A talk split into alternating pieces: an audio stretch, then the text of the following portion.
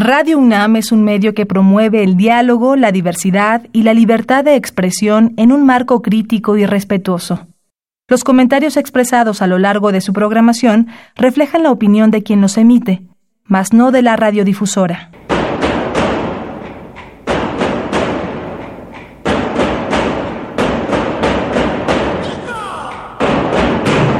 Discrepancias. Atacan a la universidad porque discrepamos. Viva la discrepancia, porque es el espíritu de la universidad.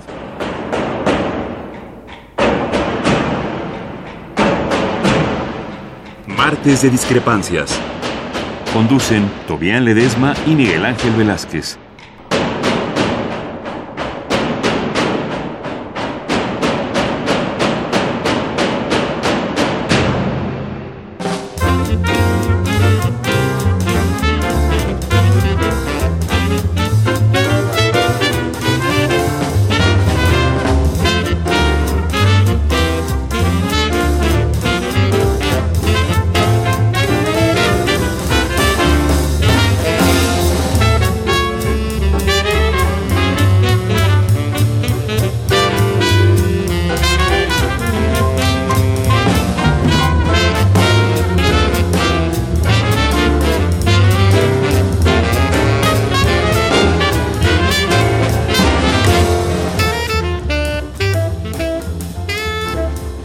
Muy buenas noches.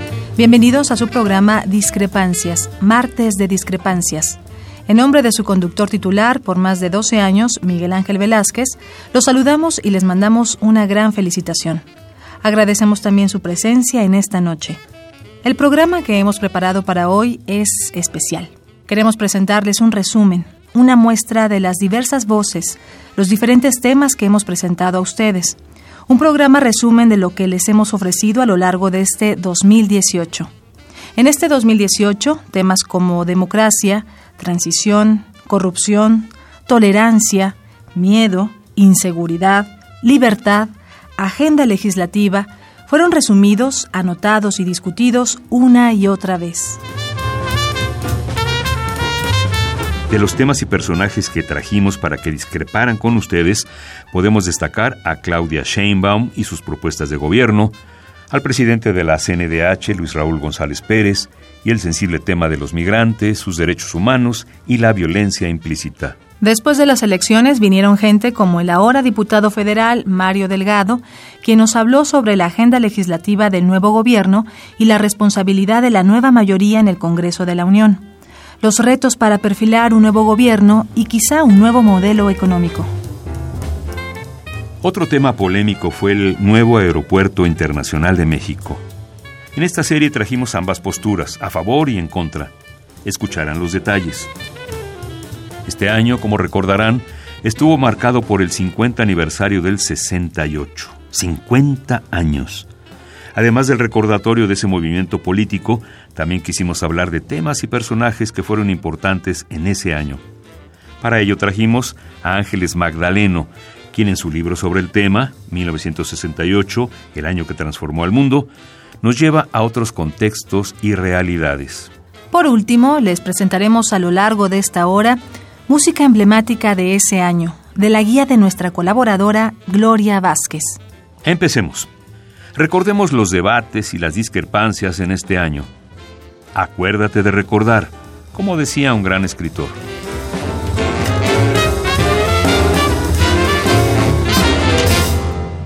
Pasemos ahora a uno de los temas más debatidos en esta transición de gobierno, la viabilidad del proyecto del nuevo Aeropuerto Internacional de México en Texcoco, dos puntos de vista confrontados, el del ingeniero Javier Jiménez Espriu, próximo titular de la Secretaría de Comunicaciones y Transporte, y el del ingeniero Raúl González Apaloaza, director corporativo de infraestructura del Grupo Aeroportuario de la Ciudad de México.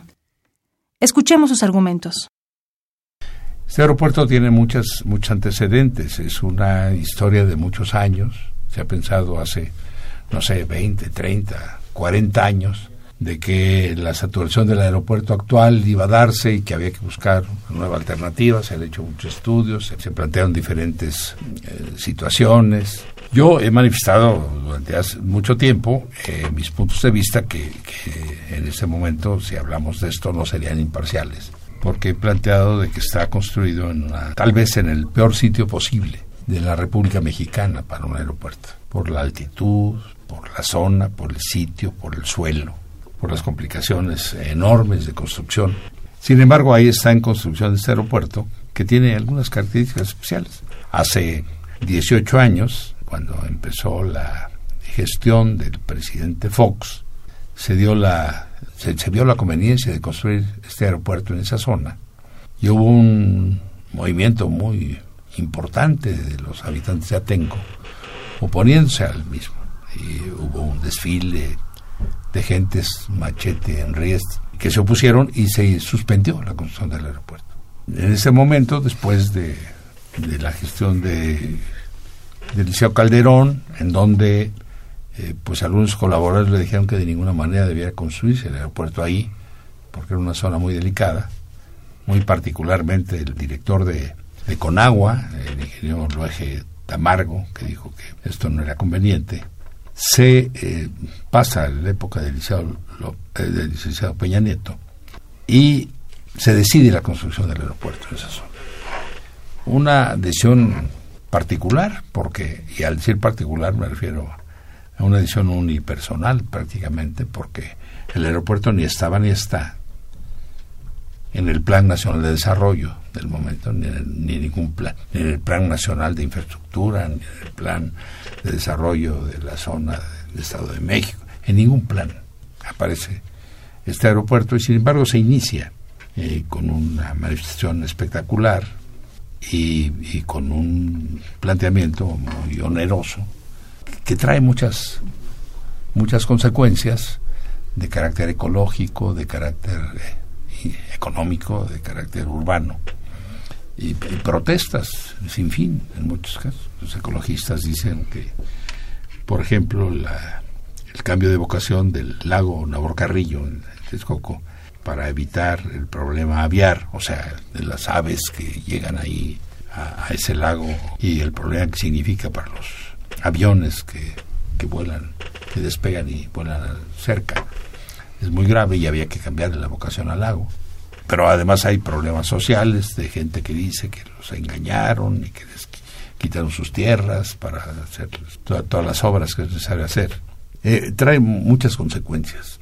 Y además, desde el punto de vista de la ingeniería, pues una obra muy difícil, pero con un costo elevado y con complicaciones técnicas. Pero es un aeropuerto que además tiene una vocación, como se llama hoy en términos aeronáuticos, de hub, o sea, para que lleguen aviones ahí y hay despegue y hay intercambio de, vuelos y tal, que, que, habría que analizar con cuidado, porque un hub de esa naturaleza crea además toda una explosión este, inmobiliaria y en una ciudad que ya de por sí tiene complicaciones enormes de conglomerado y de satisfacción de necesidades. O sea, el aeropuerto actual de la Ciudad de México eh, se satisface sus necesidades de agua con pipas y ahí vamos a, querer una nueva necesidad de enorme cantidad de agua y que no tenemos suficiente para la ciudad y eso significará explotación de yacimientos que provocan hundimientos en la ciudad. O sea, es un problema enormemente complejo que, que tiene muchas, muchas consecuencias. No es nada más el aeropuerto, ni es nada más el polígono del aeropuerto, el que eh, sus costos de construcción son altos, sus mantenimientos serán altos, sino los impactos que provoca eh, alrededor.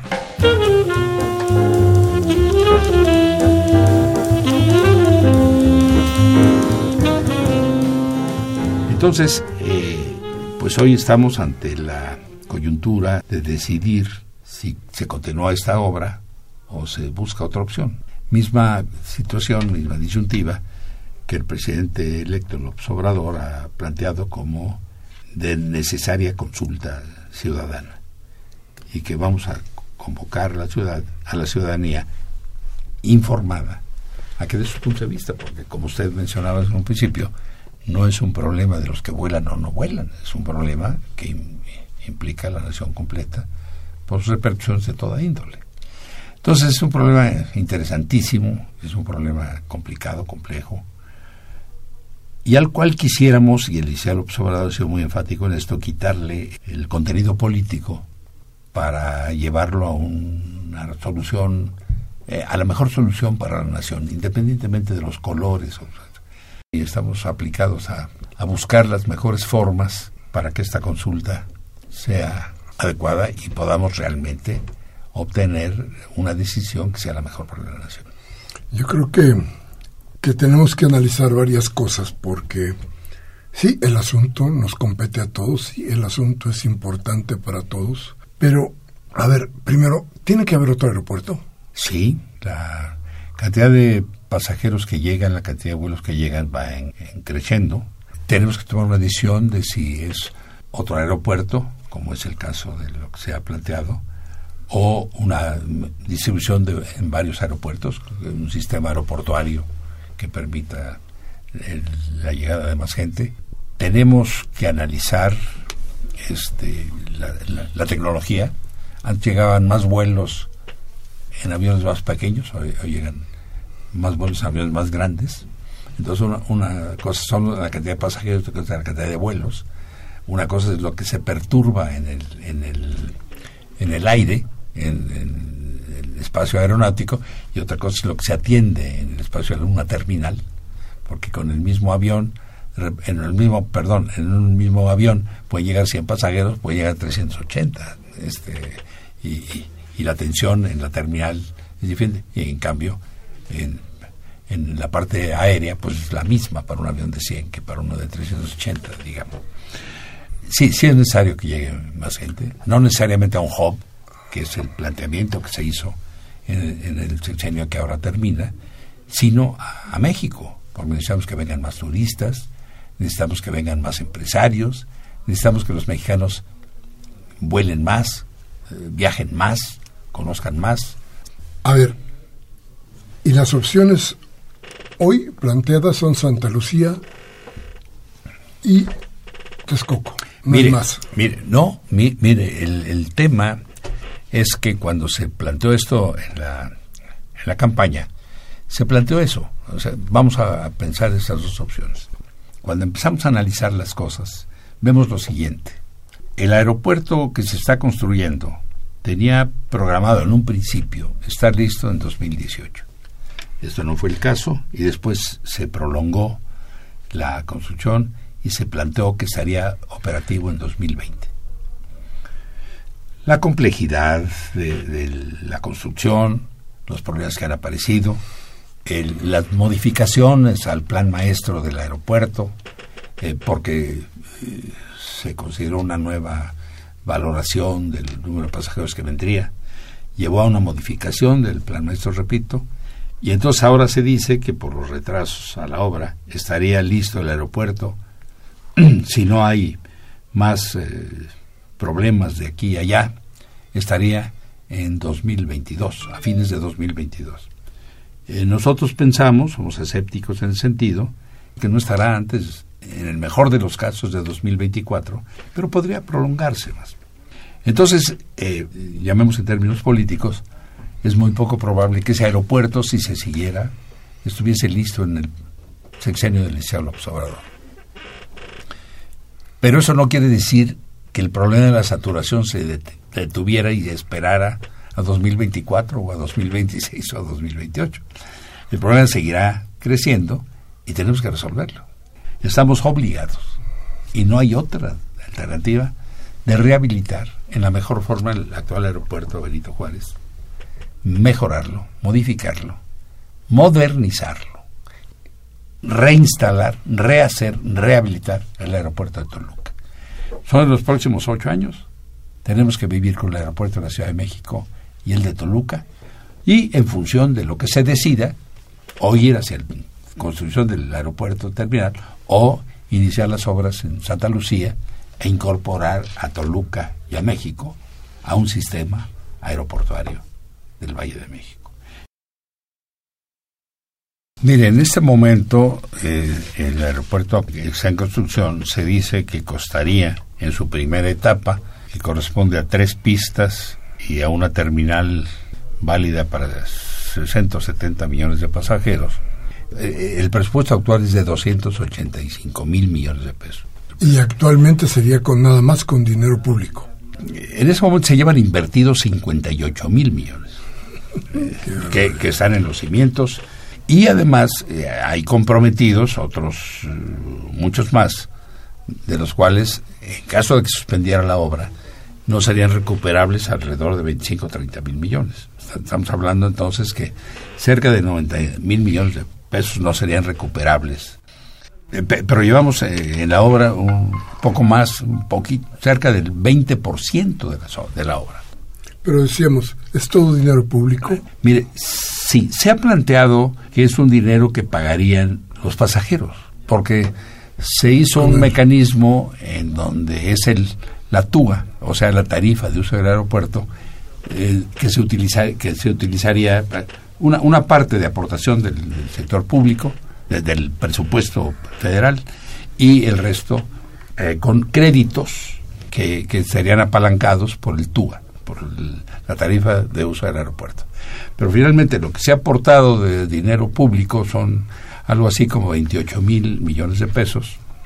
Y el TUA, que, dice, bueno, e-, ese lo pagan los pasajeros, sí, pero lo pagan los pasajeros, pues es una tarifa del uso del aeropuerto. Y el aeropuerto es un bien público y su uso, cuando se paga su uso, debiera ser dinero que se entregara a la hacienda pública. Ahora, eso se acordó que fuese destinado a la construcción del aeropuerto. Y todos los créditos, que son créditos privados, obviamente de, financieros, se apalancan con el TUA. Pero finalmente el compromiso del pago es dinero, o de la federación, o del TUA. O, de, del TUA. o sea, no hay inversión privada en este momento contemplada.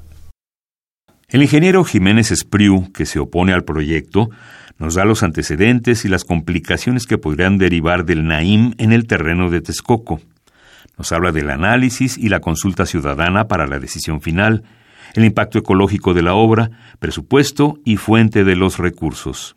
Por su parte, el ingeniero González Apaloaza nos plantea la necesidad de un nuevo aeropuerto. Nos platica acerca de los estudios y orígenes del terreno en Texcoco, así como los proyectos de infraestructura en la zona del Naim y la inversión y recursos financieros para llevar a cabo la obra. Desde los años del presidente López Portillo, se tenía ya muy claro que el aeropuerto actual de la Ciudad de México, el aeropuerto Benito Juárez, estaba llegando a un punto de saturación el problema del aeropuerto actual no es cuestión de terminal, se podía haber construido una terminal 1, 2, 3, 4. El problema es de pistas. Solo tiene dos pistas, las cuales están separadas alrededor de 320 metros. En su momento, para aeroplanos pequeños, pues se podía utilizar en forma simultánea, pero la aviación evolucionó, ahora son aviones muy grandes y ya las normas eh, marcan que debe haber una separación mínima de 1.200 metros entre pistas para que puedan operar simultáneamente. Esto descalifica automáticamente para operar las dos pistas del Benito Juárez. Eso supo pues desde que inició la aviación comercial con aviones de más de 100 pasajeros, que, tendría que el aeropuerto tenía sus días contados porque no iba a poder, eh, desde el punto de vista aeronáutico, no iba a operar satisfactoriamente. Eh, se hicieron estudios eh, en aquella época, se hicieron pruebas, se hicieron, se intentó hacer una pista tercera. En los años del presidente Cedillo también se hicieron estudios, se empezaron a ver alternativas. se consideró que había varias alternativas. Una, hacer el aeropuerto en el antiguo lecho del lago de Texcoco. Otra, hacerlo en Tizayuca, que es de hecho Zapotlán más que Tizayuca eh, hacerlo en la base militar Santa Lucía o buscar eh, no hacer un gran aeropuerto, sino aprovechar los aeropuertos cercanos a la zona metropolitana, como son el de Querétaro, el de Puebla, el de Toluca y el de Cuernavaca. Se realizaron todas esas alternativas. Finalmente, eh, al inicio de la administración del presidente Fox, entonces estudios determinaron que el lugar más adecuado era construir el aeropuerto en el antiguo lecho del lago de Texcoco. O sea, sí hubo estudios que vieron todas las opciones, incluyendo el, el aeropuerto de Santa Lucía. El presidente Fox informó que se iba a construir el nuevo aeropuerto, se inició a hacer un proyecto ejecutivo de dicho aeropuerto. Se pensó que no habría problema en adquirir las tierras que faltaban o que se requerían para la construcción del aeropuerto, pero eran tierras ejidales de Atenco. Y yo creo que hubo una eh, pues mala gestión con, los ejidatarios. Eh, se les ofreció un monto pequeño por, por, metro cuadrado eh, y si no se les amenazó con expropiar. Eso tensó, tensó la relación entre el gobierno del presidente Fox y los habitantes de Atenco, y no solo los de Atenco, también de otros municipios se solidarizaron con, con Atenco. La situación llegó a la violencia y el presidente Fox determinó ya no construir el aeropuerto y dio una salida pues, que todos sabíamos que era un curita una gran enfermedad, construir la Terminal 2. Eh, todo esto lo marco porque la verdad la decisión de que hicieran Texcoco no fue en esta administración, viene desde la época del presidente Fox. En la presente administración, Aeropuertos Servicios Auxiliares recopiló toda la información que existía de los estudios, realizó nuevos estudios, se actualizaron eh, estudios que, que, habría que hacerlos vigentes. Y, y, te quiero decir, Miguel Ángel, que se hicieron 64 estudios de altísima calidad, algunos casos con organismos eh, extranjeros, como es el caso de Mitre, que es, el, es la dependencia, vamos a decir, eh, más calificada a nivel mundial para estudio de espacio aéreo. Tiene un reconocimiento porque tiene los mejores eh, simuladores de vuelo. Ella hizo todos los estudios del espacio aéreo para, para considerar Texcoco. pero se hicieron estudios del abasto de energía eléctrica, del abasto de combustibles, de la topografía, geotécnicos, eh, de sociales, de las aves, del medio ambiente. O sea, en total hicieron 64 estudios. Y posteriormente, al analizar dichos estudios, se volvió a determinar, y no solo lo hizo eh, el gobierno mexicano, sino con el aval de, de Mitre y de OASI.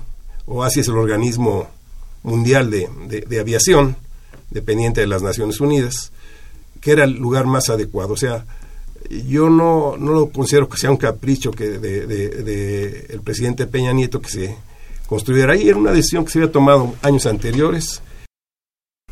Las obras que se han hecho han sido muy costosas, pero esas obras se requerían con aeropuerto sin aeropuerto. ¿eh? Había que, por ejemplo, el Dren General del Valle, que es un canal a cielo abierto, eh, está saturado ya en la época de lluvias intensas, saturado, va saturado. Este canal es el que capta las aguas negras de buena parte de la Ciudad de México, de algunos ríos que descargan en el canal, y ese tiene riesgo de desbordarse. Bueno, ¿qué hay que hacer? Pues hacer un túnel subterráneo de mayor capacidad que el canal actual y evitar que esas aguas puedan, por ejemplo, llegar a Ecatepec. Eso ya está contemplado en el plan hidráulico, se está haciendo, se tiene el proyecto ejecutivo. Pero como esta obra hay muchas obras en todo, es, realmente es una zona compleja desde el punto de vista hidráulico. ¿Cuánto se tiene hecho del, del proyecto del aeropuerto? Del proyecto del aeropuerto, a ver, aquí hay luego ha habido confusión en los términos. Si me, si me preguntas qué porcentaje llevamos del proyecto del aeropuerto, te diría que el 31.5%. Si me preguntas qué porcentaje llevan de obra, te diría que el 20%. Son cosas diferentes. ¿Inversión cómo está? Bueno, inversión comprometida, o sea, tenemos ahorita ya comprometidos con los contratistas de obra 160 mil millones. Es un dinero. Pagadas ya, obras realizadas, 60 mil millones. Ahorita ya están invertidos 60 mil millones. 60 mil millones. Si ahorita suspendieras el aeropuerto el día de hoy, ese dinero se perdería. Pero ojalá más, bueno, si nomás fueran 60 mil, te diría, bueno, pues se, se perdieron 60 mil, pero no son 60 mil porque las empresas constructoras te van a demandar, porque ya compraron su acero para, para hacer eh, estructuras, ya contrataron personal, o sea, te van a hacer una serie de demandas que te va, nosotros estimamos que las demandas serían alrededor, consideramos lo ya pagado, más las demandas tendríamos que erogar 120 mil millones de pesos. ¿Cuánto dinero es del gobierno federal y cuánto dinero de la iniciativa privada? Sí, muy sencillo. Nosotros cuando se inició el proyecto, el, petróleo estaba arriba de los 100 dólares el barril en el 2013. Se pensó que con recursos del gobierno, pero básicamente con recursos que generan el propio aeropuerto actual, el Benito Juárez, se podría financiar la obra y algún recurso de, de crédito. Y se logró invertir. Inicialmente se pensaba que el 30% sería capital privado o de financiamiento y 70% recursos fiscales. Al día de hoy estamos con 30% de recursos fiscales y 70% de recursos financieros a través de bonos que se colocan en los mercados internacionales.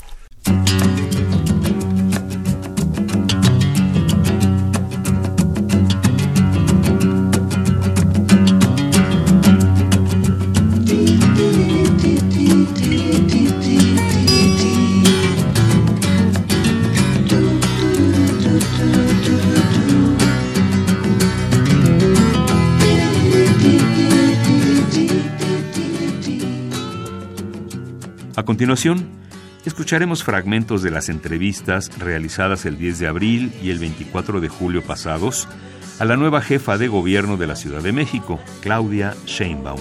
Escucharemos un pequeño análisis de la inseguridad originada por la guerra contra el narcotráfico y de cómo se criminaliza a los jóvenes que delinquen, particularmente en la ciudad, sin tomar en cuenta los factores que los orillan a hacerlo.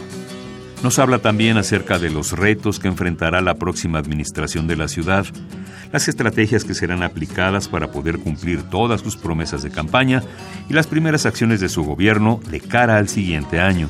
Y escucharemos su postura acerca de las fotomultas, el nuevo reglamento de tránsito de la Ciudad de México y el apoyo para los damnificados del terremoto del 19 de septiembre, puntos clave para el equipo de Sheinbaum y temas que además en su momento fueron bastante polémicos.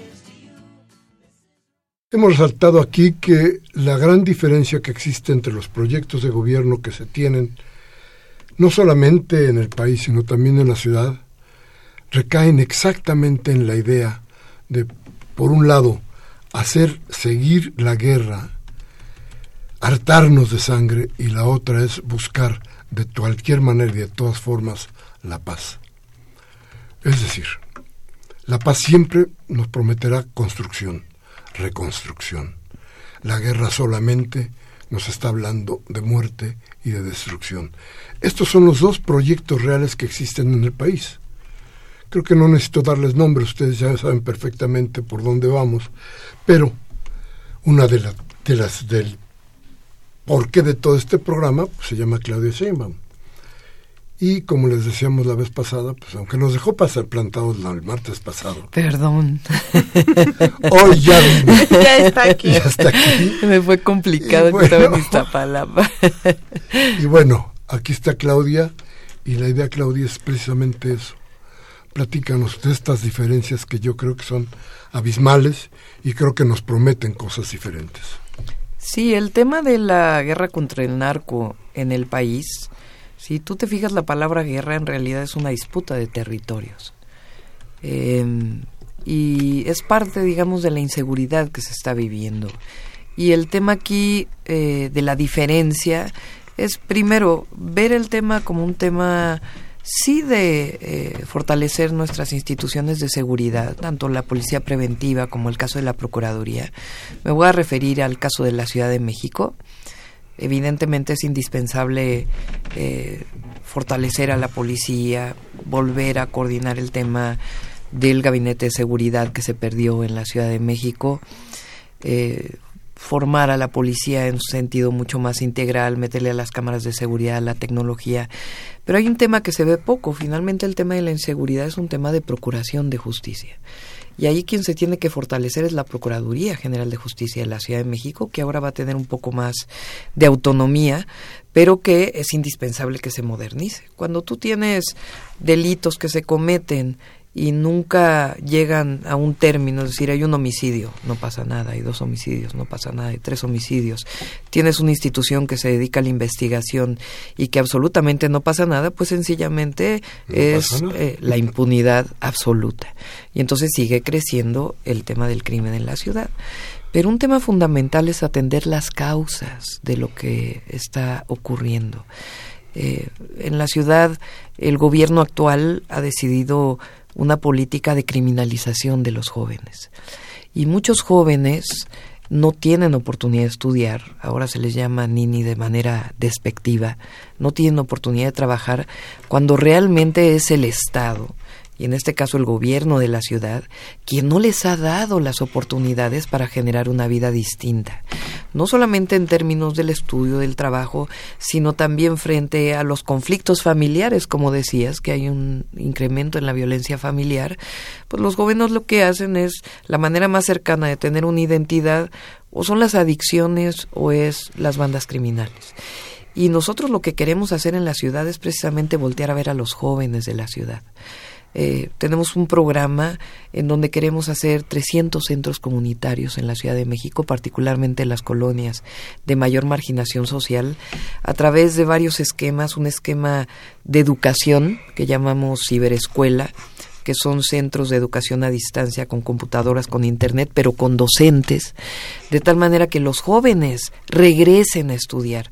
El problema es cuando abandonan la escuela, es que parece que es un problema del joven, que es un problema de la familia y no se está asumiendo como una responsabilidad de la sociedad, del gobierno. Entonces es educación, es cultura y es deporte. Y en el caso de Andrés Manuel López Obrador, en un esquema similar, lo que está planteando es un programa que llama Jóvenes Construyendo Futuro, en donde el gobierno federal le va a dar becas a los jóvenes de escasos recursos para que sigan estudiando la universidad, además de apoyo a las universidades para que abran espacios y al mismo tiempo generar empleo para los jóvenes en distintas instancias. Si hay que ver las causas, qué es lo que está provocando la inseguridad, que es la falta de oportunidades, la carencia de derechos y no solamente el tema de la policía y la procuraduría.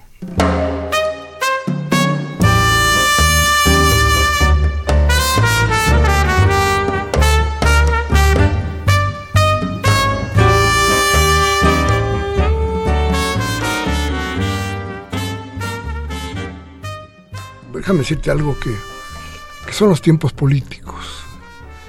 Y una cosa es ser candidato y otra cosa es ser jefe de gobierno, jefa de gobierno electa. Eh, una es la realidad que presentas sin saber bien cómo está la entraña y otra es la realidad que ya has visto hoy y que yo no sé si te espanta, espanta pero a ver, platícanos cómo está esa cosa. Sí, pues en este momento me estoy dedicando a eh, primero, el tema de la austeridad dentro del gobierno, ¿no? Hemos encontrado una estructura de gobierno pues realmente eh, demasiado inflada y además sin, sin mucho sentido, más bien como espacios políticos en muchas áreas. Estamos analizando el presupuesto eh, para poder elaborar el programa operativo anual, se llama, o sea, el presupuesto del 2019, para poder eh, pues cumplir con lo que prometimos. Estamos hablando de, eh, bueno, en primer lugar, algo que no requiere presupuesto, que por cierto se ha hecho ahí una un lío decisivo, si no, las fotomultas no van a estar. Lo que sí va a haber es reglamento de tránsito y un esquema en donde se use eh, las cámaras, pero de una manera completamente distinta, en donde no haya abuso a la ciudadanía. Sí, primero acabar con los abusos, que eso es muy rápido, muy sencillo, este, las famosas arañas, que creo que es una barbaridad, porque además todos son contratos privados eh, que, que le están engordando, pues quién sabe a quién los bolsillos. Y por otro lado, pues ya los programas de gobierno que planteamos, ¿no? Eh, el tema de apoyos sociales para, ahora sí, universalizar en las colonias de mayor marginación social el tema de apoyo a madres solteras, eh, personas con alguna discapacidad. Bueno, y luego la salud. La salud. Hay un tema muy grave de corrupción y abandono de los centros de salud, hospitales. Eh, no hay medicamentos, no hay médicos. Eh, entonces, lo primero es que en todos los lugares funcionen adecuadamente y después vamos a hacer nuevos centros de salud y algunos hospitales generales o hospitales comunitarios, vamos a ver el modelo. Eh, es increíble que en la Ciudad de México, si tú pones, estamos haciendo un trabajo eh, territorializado de la ciudad, digamos, un diagnóstico territorializado, por decirlo así. Si tú pones la Ciudad de México en un mapa, en donde tú eh, ubicas escuelas, centros de salud, hospitales, vialidades, eh, todo lo que agua eh, de calidad y suficiente, todo lo que significaría vivir en una ciudad con derechos en toda su magnitud, pues lo que no tiene es, es la periferia de la ciudad. Por eso mi campaña estuvo muy orientada a decir, eh, tenemos que disminuir las grandes desigualdades. Entonces, este tema de hospitales, em, centros de salud, etcétera, estamos pensando en los pueblos de la periferia de la ciudad. Es increíble, se requieren primarias en muchos lugares de la Ciudad de México. Uno cree que la ciudad, por la pirámide demográfica, eh, ya no requiere ni preescolar, ni primaria, ni secundaria, y no es verdad. La periferia ha crecido mucho eh, por el tema de el incremento del suelo en la zona centro, pero además asentamientos irregulares, etcétera, de tal manera que hay zonas que requieren primarias, eh, porque las primarias tienen actualmente un sobrecupo de 50 60 niños por salón. Entonces, eh, esta parte de disminuir las desigualdades pues tiene que ver con ahí en esas zonas llevar la educación, llevar la salud, llevar agua, eh, drenaje, es decir, todo lo que requiere la ciudad. Y el tema que nosotros eh, nos comprometimos que es un centro es esta idea de los 300 centros comunitarios que vamos a hacer en la ciudad con ciberescuelas, centros de atención eh, cultural, comunitario, eh, capacitación para el empleo, pero en un modelo comunitario que permita que las colonias de mayor marginación social tengan un espacio de articulación, porque la violencia no solo se acaba con policías. ¿no? Oye, ¿y hay lugar para poner estos 300? Sí, hay, hay muchos lugares abandonados en la ciudad, casas de cultura grandes, eh, lugares que se han ido construyendo a lo largo de la historia en la ciudad. Las recientes delegaciones construyeron espacios que nunca pensaron en la operación de esos espacios. Entonces es muy fácil decir, pues esta es una obra para la comunidad y después se queda abandonada y se renta para clases de zumba, de no sé, este, no no porque diga que la zumba sea mala, sino eh, no pueden ser espacios públicos que se renten a particulares porque no tienes cómo llenarlos. Entonces estamos ubicando todos estos espacios abandonados que permitan eh, rearticularlos, que la gente tenga un espacio para acabar la primaria, la secundaria, la prepa, que haya un espacio para que los niños puedan hacer las tareas en las tardes, una casa de la cultura. Si tú pones la Ciudad de México en un mapa, en donde tú eh, ubicas escuelas, centros de salud, hospitales, vialidades, eh, todo lo que agua, eh, de calidad y suficiente, todo lo que significaría vivir en una ciudad con derechos en toda su magnitud, pues lo que no tiene es, la periferia de la ciudad. Por eso mi campaña estuvo muy orientada a decir, eh, tenemos que disminuir las grandes desigualdades.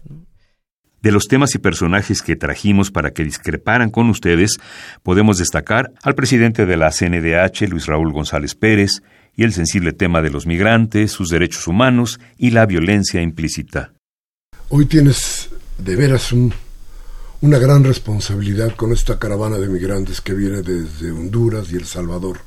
Exactamente qué están haciendo. Mira, hemos tenido presencia y es muy importante que lo sepan los radioescuchas de Radio UNAM. Presencia desde el mismo momento en que se empezó a conocer que venía este éxodo de migrantes. Recordemos que el Triángulo Norte eh, de Centroamérica, Honduras, Salvador, Guatemala, eh, ha sido un flujo de migración recurrente y entendamos por qué es la recurrencia. Así como los mexicanos y mexicanas han buscado espacios en eh, Estados Unidos ante la incapacidad de los estados nacionales, en el caso de México, ante la incapacidad que hemos tenido para retener a nuestros connacionales, los estados nacionales de estos países también han tenido esas problemáticas. Y la migración eh, no se puede detener por decreto, no se puede decretar y decir mañana no hay migración, es la historia de la humanidad, eh, la eh, movilidad humana. Y hay que sensibilizarnos de que lo que hay detrás de las migraciones en este caso, que son migraciones, yo digo involuntarias. ¿Por qué involuntarias? Porque ellos no quisieran desplazarse, pero las necesidades de alimentación, el hambre, o ausentarse de la violencia que se vive, provoca que piensen en los niños, en las mujeres, en los propios eh, eh, esposos, esposas, familias, abuelos, en buscar mayor seguridad. Y lo que vemos ahí, los dolores que vemos, es estas personas que lo que están buscando es un trato digno, humanitario, una respuesta solidaria de los estados eh, y de los gobiernos, porque entendamos que el tema de la movilidad humana, el tema de la migración, es una corresponsabilidad de las naciones. Y antes de ser migrantes, son personas. Y lo que eh, nosotros, y aquí aprovecho para señalar un principio que debemos de sostener si queremos ser un país y nos preciamos de ser un país que suscribe tratados de derechos humanos, es el principio de congruencia. El principio de congruencia es qué queremos para nuestros nacionales en otras latitudes, en especial en Estados Unidos, esta exigencia que debemos de tener ante discursos xenofóbicos, racistas, sustentados en, discursos de odio. ¿Y qué pedimos para nuestros connacionales? Con independencia de su estatus en Estados Unidos, regular o irregular, pedimos seguridad, pedimos servicios. Bueno, seamos congruentes de brindar a los nacionales de otras naciones esos mismos principios, ese trato digno. Nadie está en contra de las regulaciones que cada país puede dotar para eh, la regulación de eh, la migración. Pero el eje vertebral tiene que ser el trato humanitario. Y nuestra presencia eh, está desde el primer día. Tenemos un equipo de 25, 30 personas en la frontera, que algunos están en la frontera y otros han, vienen acompañando este éxodo han transitado con ellos eh, Chiapas y ahora que están atravesando Oaxaca para prevenir violaciones a derechos humanos, para eh, levantar las quejas cuando éstas se han actualizado y hemos abierto eh, diversas quejas. Hemos emitido nueve medidas cautelares a 15 autoridades y eh, incluso una de esas medidas lo tuvimos que hacer en el sitio mismo donde se estaba generando una tensión entre ese éxodo, esa caravana, y las autoridades que hicieron un bloqueo. En situaciones donde el diálogo que se pretendía por parte de las autoridades no, está, no se podía dar en las condiciones de inclemencia en que se pretendía. Y entonces ahí el visitador general Edgar Corso emitió medidas cautelares verbales, incito, en ese momento. Dijo, ahorita emitimos estas cautelares para que se generen condiciones, sí, de diálogo, pero no en el sitio y en estas condiciones de bloqueo a la eh, eh, caravana que venía. Hubo así como en el principio de todo esto alguna gran confusión, porque parecía que íbamos a obedecer órdenes de, del señor Trump, las declaraciones del, de Enrique Peña Nieto no fueron muy, no muy afortunadas y todo parecía que íbamos a, meter a los migrantes en un problema muy serio. Ustedes no lo vieron así. Déjame decirte, por eso ante el posicionamiento de nuestro gobierno es que nosotros hemos venido señalando que tenemos ante posicionamientos que ser congruentes en esos posicionamientos que lanzamos hacia el exterior, para que sean uniformes y que sean eh, congruentes. Eh, señalar, lo digo de esta manera, señalar que quien sea irregular, ¿sí? Eh, no tendrá la cobertura de derechos, no es un mensaje que se desprenda del contenido de los tratados internacionales. Y doy otro ejemplo de lo que eh, creo que debemos eh, ser concordantes. México fue cofacilitador junto con Suiza del Pacto Global por la Migración. Fueron cofacilitadores estos dos países. Hizo un gran papel eh, el embajador que es profesor para esto, el Gómez Camacho. ¿sí? Y este en Marrakech, el 10 de diciembre, se va a, a firmar. Entonces, ese impulso que México ha tenido por suscribir buenos tratados en favor de la dignidad humana, lo que tenemos que hacer es mostrarlo eh, plenamente en los hechos. And their bayonets they shine. He's there to help them all that he can. To make them feel wanted, he's a good holy man.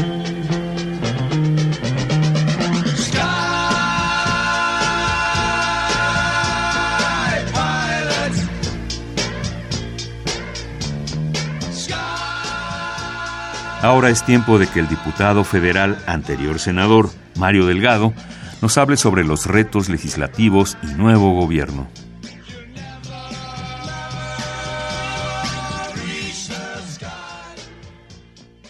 apenas el 13 de septiembre, se aprobó la Ley de Remuneraciones de los Servidores Públicos.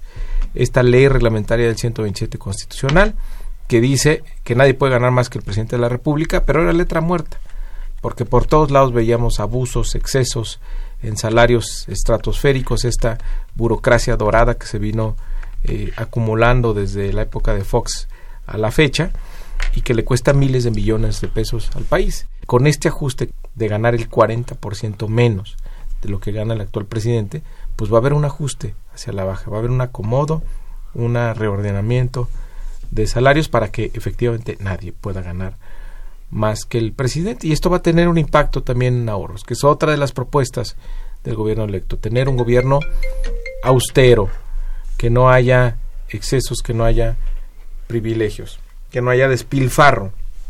Ahora, en la Cámara, ¿qué hicimos? Desde el día uno, cancelamos a lo que nos comprometimos. Todos los excesos, todos los privilegios, que el seguro de gastos médicos, que el fondo de retiro, que vales de gasolina, vales de alimentación. Redujimos en 36 mil pesos mensuales las remuneraciones de los diputados. Y metimos un programa de austeridad. Abusos por donde quiera. En la Cámara que, por más que revises, en donde quiera que revises, encuentras abusos, excesos. A la fecha, Miguel Ángel, llevamos ya en mes y medio ahorros por 520 millones de pesos esperados para el cierre del año.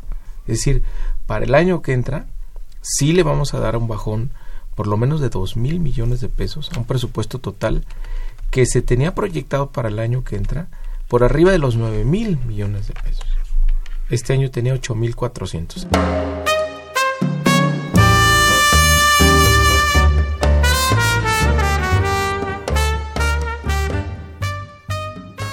hay mucho enojo en la población. Hay una imagen muy mala de los diputados acumulada durante muchos años.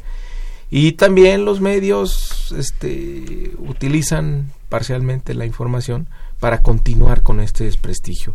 A la derecha le conviene mantener el desprestigio del poder legislativo. Pero ahí vamos, con mucha perseverancia en cambiar esta imagen.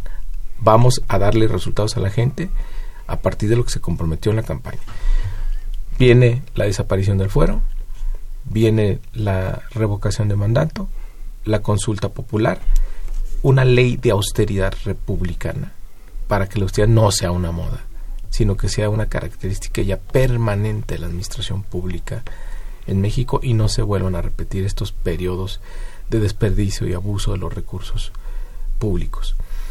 Eh, hicimos también ya una iniciativa para crear las comisiones presidenciales esto es para dar cumplimiento a la promesa de hacer una comisión de la verdad en el caso de los jóvenes desaparecidos de Ayotzinapa. El gobierno se convirtió en un agente protector de intereses privados. En eso terminó. Entonces, que se ponga a cuestionar eso, pues ya es lo que provoca estos debates. Y estos debates es lo que hemos visto en las últimas semanas. Otra, las remuneraciones de los servidores públicos. ¿no? ¿Cómo es posible que el salario máximo en el país van a ser 108 mil pesos? Que hay técnicos que podrían ganar mucho más en la iniciativa privada. Pues que se vayan a la iniciativa privada. Es decir, no importa el valor de lo público, es una mercantilización de los funcionarios. Entonces tienen que ganar como si trabajaran en la industria privada. Entonces, es este cuestionamiento al actual régimen donde está sustentado por intereses privados lo que lo que está generando buena parte de las polémicas que vemos ahora en esta en esta transición.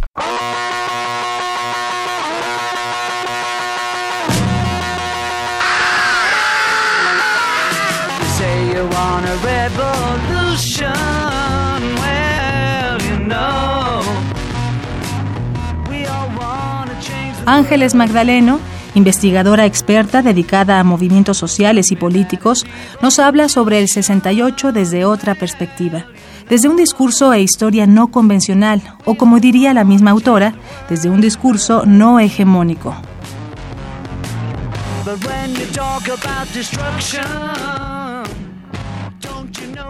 Mira, la idea del libro es presentar una serie de eventos que sucedieron todos en 1968, son 68 eventos de diferente orden, porque bueno, en México, en general en América Latina todo todo tiene que ver con la política. Entonces, desde luego se incluye esa parte, pero también se incluye la parte de la cultura, de la ciencia, ¿qué estaba pasando? ¿Qué, ¿Qué sucedió el 3 de octubre en Lima? Un golpe de Estado. ¿Qué sucedió en Brasil? ¿Qué sucedió en Portugal? En 1968 se acaba una de las dictaduras más largas y curiosamente hace un poco, hace unos años hicieron una entrevista, una encuesta entre los portugueses y resultó que el dictador era harto popular, por encima de Ronaldo. En 68 se, se realizó el primer trasplante de corazón que tiene un poco de un, poco de historia atrás, como todos estos grandes descubrimientos. Aparece la línea 911, ¿no? Que hoy para nosotros es tan común. La única canción de los Beatles de tema realmente es fuertemente social, que es Revolution, el álbum The White, etcétera.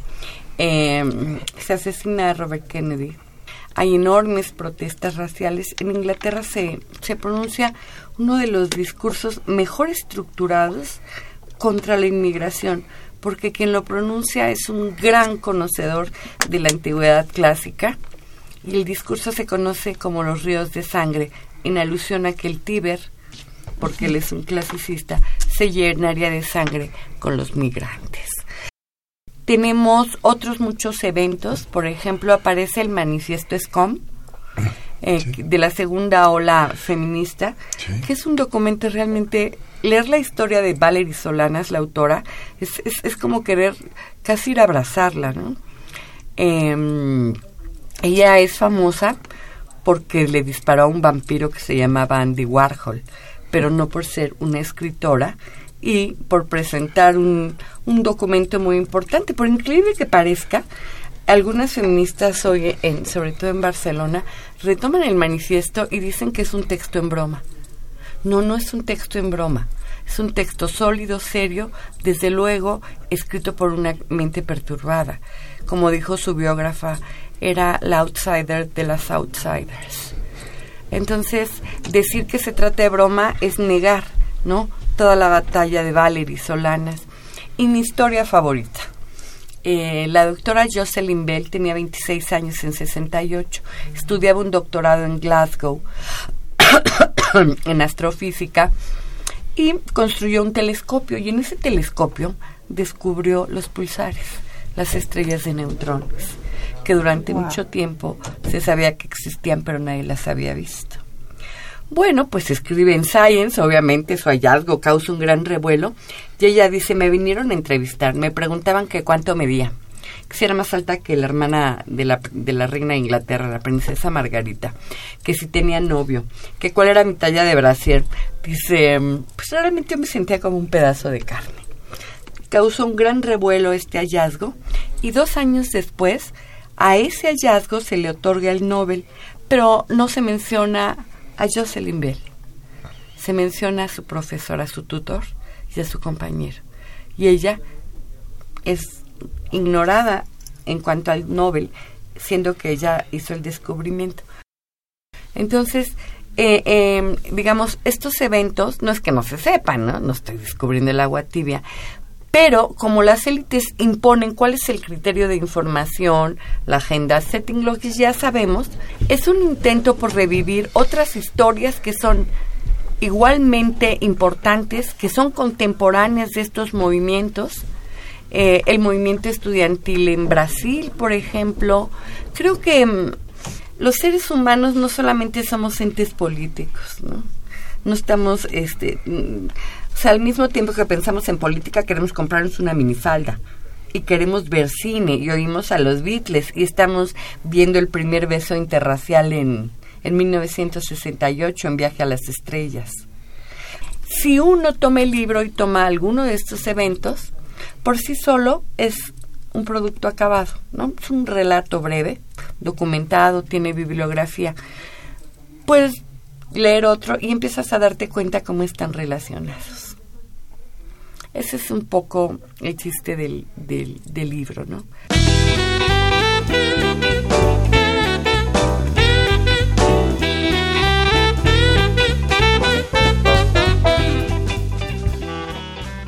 Muy bien amigos, les agradecemos su paciencia y su tiempo. Esperamos que les haya agradado este mosaico de temas y voces que a lo largo de este año cubrieron los tiempos de este programa. Discrepancias. En nombre del conductor titular Miguel Ángel Velázquez, María Sandoval, Juan Stack y el equipo de producción, les agradecemos su atención y los invitamos a sintonizarnos a lo largo del próximo 2019, que pinta para ser un año más intenso que este 2018. Gracias. Buenas noches.